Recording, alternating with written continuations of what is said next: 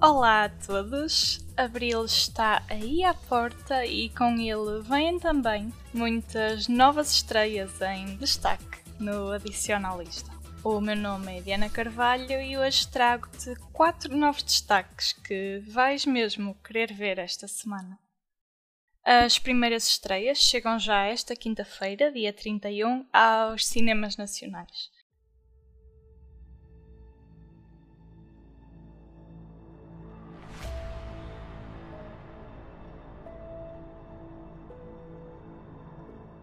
A primeira é um filme de ação e aventura que coloca Jared Leto na pele de um dos personagens mais conflituosos da Marvel. Que personagem é este, João Malheiro?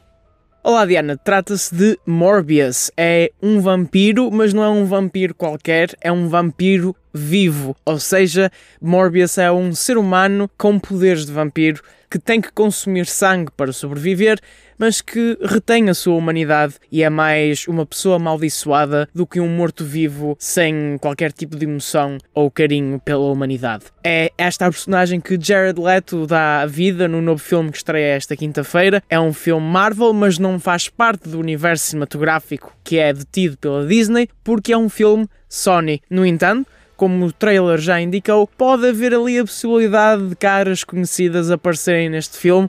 Isso ainda é um mistério e é sempre aquelas famosas cenas pós-créditos e portanto os fãs Marvel de certeza que vão estar atentos ao que vai sair daqui.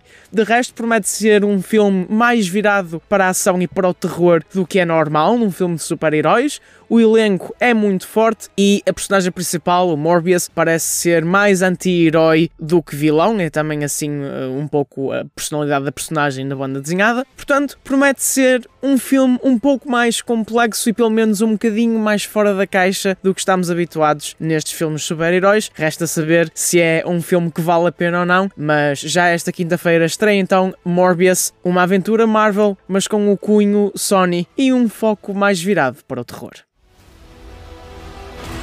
You save lives, you don't take them. Are you here to heal the world? Or to destroy it?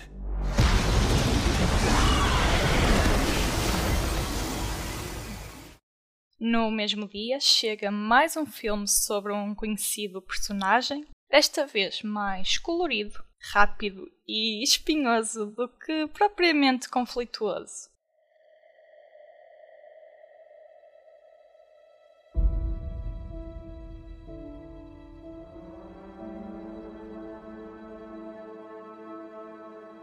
Trata-se da sequela de Sonic, que nos vai mostrar o famoso ouriço a fazer exatamente o que é, Diogo Marques.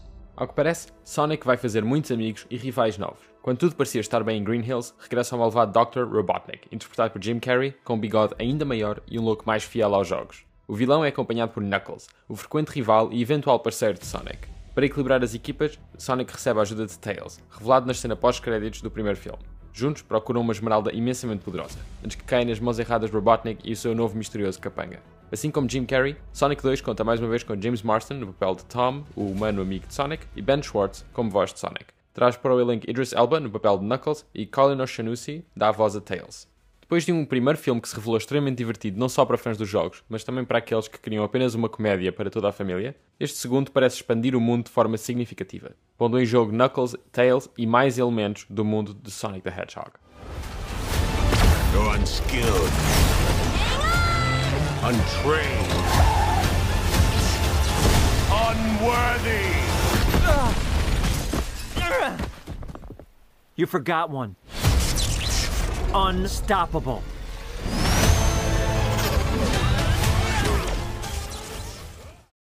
Logo no dia seguinte avançamos para o streaming e para mais uma estreia da Netflix. Chama-se A Bolha, é uma comédia e chega esta sexta-feira, dia 1, à plataforma para nos entreter com que história, José Duarte?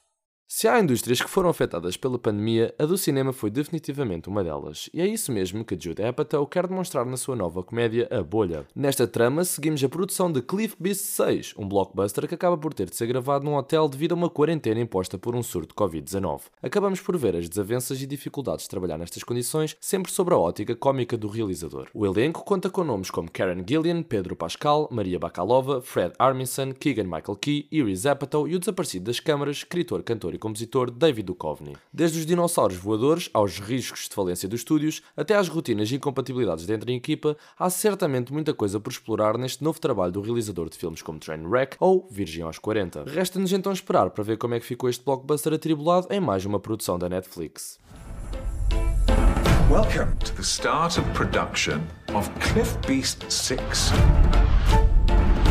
Thank you for joining us in our bubble. Please make sure you're wearing proper PPE.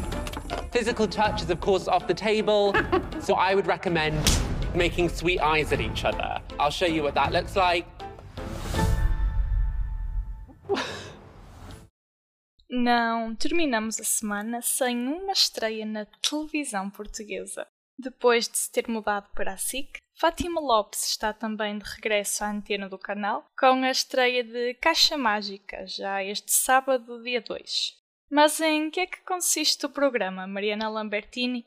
É um programa que pretende dar destaque a histórias felizes. Além disso, vai ter em destaque os 30 anos da SIC, que se cumprem em outubro e que prometem animar a grelha do canal, a Caixa Mágica vai ter histórias de figuras muito conhecidas da SIC, tal como é Fátima Lopes, e que com este regresso marca também um dos pontos mais essenciais do programa que promete animar os sábados à tarde. Um programa onde você vai fazer parte destas muitas memórias, onde vamos desfiar muitas histórias felizes. Não vamos ficar apenas em estúdio, vamos andar pelo país. Este é um formato original, mas aquilo que queremos é que sinta e perceba que sem a sua companhia permanente nós não estaríamos aqui a celebrar. Por isso, a Caixa Mágica é aquele programa que traz de novo a magia da televisão e nesta magia da televisão somos todos importantes. Nós deste lado e você que está aí. Terminam assim os destaques do Adicionalista para esta semana. Voltamos já na próxima quinta-feira para mais estreias do pequeno ao grande ecrã. Até lá, subscreve o feed podcast do Espalha Factos e mantém-te a tudo o que se passa na televisão cinema e streaming nas nossas redes sociais e em espalhafatos.com. Um bom resto de semana e até à próxima quinta-feira!